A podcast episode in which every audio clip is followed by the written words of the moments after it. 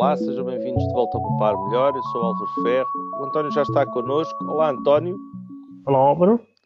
Hoje estamos a gravar um bocadinho mais tarde. Tivemos aqui o...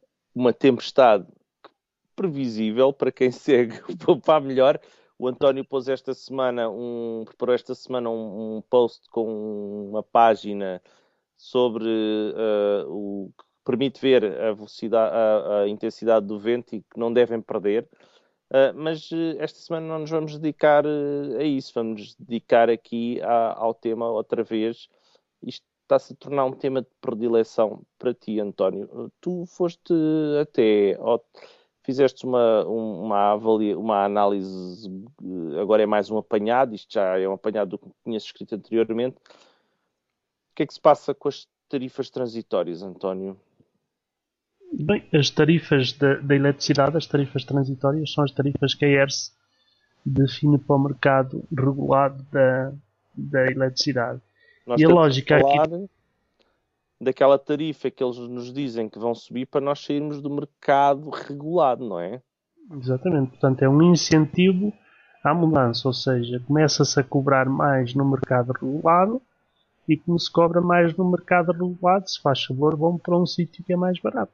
Mas o sítio que é mais barato apresenta-se-nos a nós como um cliente final uh, do ponto de vista de um desconto em cima de uma tarifa ou seja, um desconto que não é uh, em que as condições de manutenção desse valor estão todas do lado de quem faz a oferta.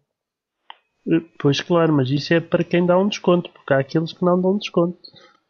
E para aqueles que não dão desconto, tu ficas exatamente na mesma, não é? Mas é isto, isto é, vamos, portanto, nós fazemos um incentivo. Saiam lá daqui deste sítio que a gente vai pôr o preço mais caro para ir para aquele. Mas depois, aparentemente, isso não está a servir de incentivo, para não. Não, porque depois aqueles subiram o preço para o mesmo preço do mercado regulado e, portanto, o único incentivo que a ERS agora deve conseguir é subir ainda mais, a ver se os outros se esquecem de subir. Espera aí, mas isso não é o comportamento normal do mercado? Ou seja, o, os preços tendem para ficar próximos uns dos outros? Ah, pois, mas então era suposto que na legislação não se dissesse que isso era um incentivo para a mudança. vamos, lá, vamos lá outra vez. Mas então nós vamos fazer. Isto é tipo um leilão, mas ao contrário, não é? É um leilão ao contrário, exatamente. É, é do género: eu vou-vos castigar se não fugirem. Aí vocês não querem fugir, eu vou-vos castigar ainda mais. Não, não é nesse sentido. Ou seja, se estão três players no mercado e os três uh, propõem preços uh, diferentes, naturalmente que se as pessoas estiverem a aderir ao preço mais elevado, os outros vão elevar também o preço, não é? Exato. Mas as pessoas não estão a sair do mercado regulado. Não estão a sair da conta ah, Pois, eu não estou a sair de certeza de, por este andar. E sobretudo porque eu tenho o biorário, não é? Porque para quem mudar para a EDP, em termos de regime liberalizado, tem um desconto até 3% nos tarifários atuais, não é? Eu penso que até tens mais, não é? Adquiriste eu tenho 5 mais 10. Tenho 5, no, já não me lembro como é que é, mas é. Tinha a ver, foi logo a seguir ao leilão da, da DECO. Uhum. E eu juntei o gás e a eletricidade, tudo no mesmo operador. Exato. Na, na, realidade é o mesmo intermediário e não o mesmo operador, mas o, inter, o intermediário. De, de... O cabo da eletricidade lá fora de casa é o mesmo, não é? Exatamente o mesmo. Isto é uma coisa. como é que eu hei de dizer?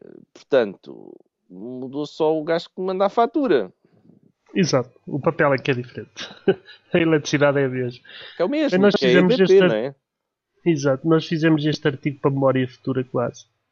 Porque realmente nos últimos dois anos acho que ainda não se conseguiu fazer nada com o mercado liberalizado. E é sempre bom voltar atrás e perceber quais foram os argumentos à época e perceber que hoje em dia esses argumentos estão completamente subvertidos em termos da suposta lógica do mercado liberalizado, que é tudo menos um mercado liberalizado.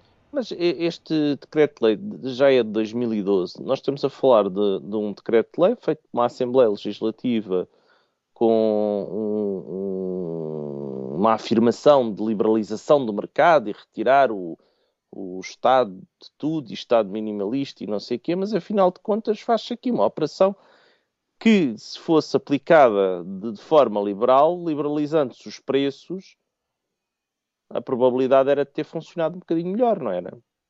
Claro. Porque... E agora que não funciona, toca a subir ainda mais para ver se funciona. Isto é uma subversão total da noção de liberalismo. Ou seja, o, o uh, uh, quando se criam as autoridades reguladoras, uh, eu aqui vou para o terreno pantanoso por causa da, da minha origem profissional, portanto vou falar, vou tentar falar só dentro daquilo que posso. Se quando se criaram as autoridades reguladoras em termos das diretivas europeias, a ideia era afastar o poder político das decisões do mercado. Isto porque se entendia, em termos de uma Comissão uh, Europeia e de, da forma como se imaginou a Europa, se entendia que se havia de uh, afastar o mais possível a política local dos operadores de mercado, porque o mercado funcionaria por si e necessitava de uma regulação mínima para garantir que não havia atropelos e pouco mais. E agora, aparentemente, quem atropela é o regulador. Eu, eu diria que para cúmulo dessa conclusão, parece correto, é que de boas intenções está muito cheio. O inferno. Tudo o inferno. inferno. é isso, é isso, é isso. Boa, então, mas e aqui, tu, tu também foste para o outro lado, andaste aqui de, de, de, por causa do mesmo tema, agora por causa do operador de cabo que é que se passa? Eles andam todos a bater à porta. Tens lá alguma coisa escondida em casa que atrai vendedores dos operadores? É, é, bem, é, é, é, em casa e é na empresa, porque na empresa também, até a Zona TV Cabo quer-me vender. Eu já, já, já tentei, confesso que deixar de perceber porque é que a empresa há de ter que ter um, um canal, uma rede de cabo. Um, não sei quantas, quantas empresas é que precisam de TV cabo, um, mas eu confesso que não é necessário.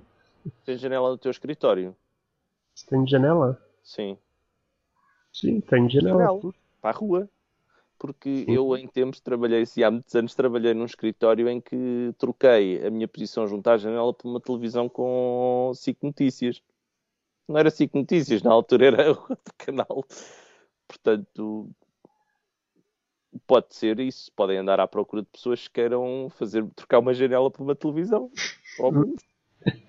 Uh, ah, põe uns conceitos de que agora põe umas televisões na janela e, e ficas a olhar para a janela virtual que a televisão está. É? Sim, com a ventania uh, que está lá fora, não sei se queres olhar para aquilo. Que está a ter árvores caídas, eu já vi hoje. É, é capaz de ser mais interessante pôr o sol a pôr-se ou o sol a nascer, como é. se faz na Praça Tiananmen. Então, vejam lá. Mas passando à frente dessa parte. Isto hoje deve ser do adiantado da hora uh, e não ter havido jogo do Benfica. Volta aqui aos temas da semana. Então, o que é que diziam os senhores da, da, da venda de, dos operadores de cabo? Uh, porque nós temos mais canais que os outros, porque o nosso é mais barato e depois porque o argumento é não sei aqui. Uh, já me tentando, tentaram vender o canal uh, do Benfica e eu até por Graçola disse que não era do Benfica, que era do Sporting, que era?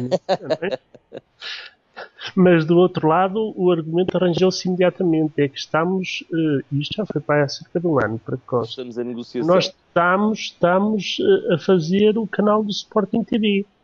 O que Pronto, tudo e mais alguns argumentos, e, e, e confesso que uh, no estado a que as televisões e a que muitos mídias tradicionais chegaram, eu vejo-me cada vez mais desligado desses, desses meios, como infelizmente muitos, muitos portugueses, e, e, e, digamos que em termos internacionais há uma certa tendência também nesse sentido. Uh, fomos buscar um estudo, neste caso dos Estados Unidos, em que uh, aquilo que nós temos ideia que se está a passar com os mídias é consubstanciado com, com, com valores, com, com digamos, com, com, uma análise de como é que isso está a passar nos Estados Unidos. Uh, e cá em Portugal também, já, eu já conheço pessoas que não têm televisão. Uh, pode ser um bocado escandaloso. Não têm mesmo não, televisão? Não têm mesmo televisão. Nenhum tipo de televisão. Nenhum tipo de televisão. Nem internet. Quer dizer, não, sim, tem internet. Ah, pronto. E, e tem monitor de computador.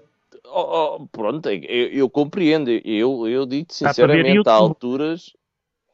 No YouTube, não sei, mas há alturas em que, quer dizer, quando estou mais ocupado, assim, eu não olho para a televisão.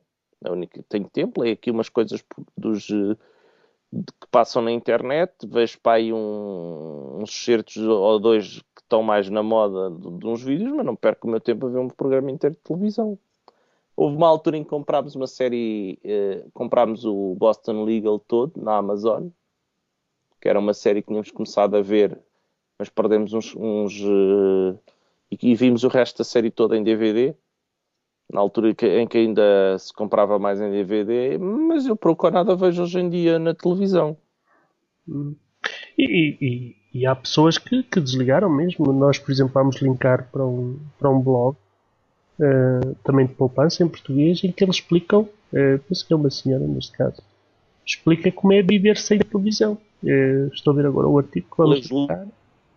E... xadrez. E o perigo agora é amanhã, é ficar com dois filhos.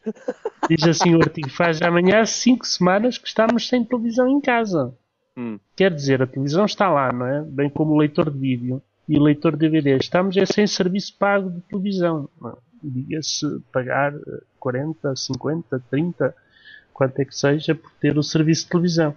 Não pago é claro isso. Que é um bocado... Como? não pago isso por tudo e tenho sentido não sei quantos canais. Mas Quanto é que pagas na inscrição? Acho que estou a pagar uh, 39 euros e 49 ah, cêntimos. Uhum. Sim, tenho a internet, tenho o telefone fixo e tenho os canais HT. E sim, o meu operador é a Zone, pronto.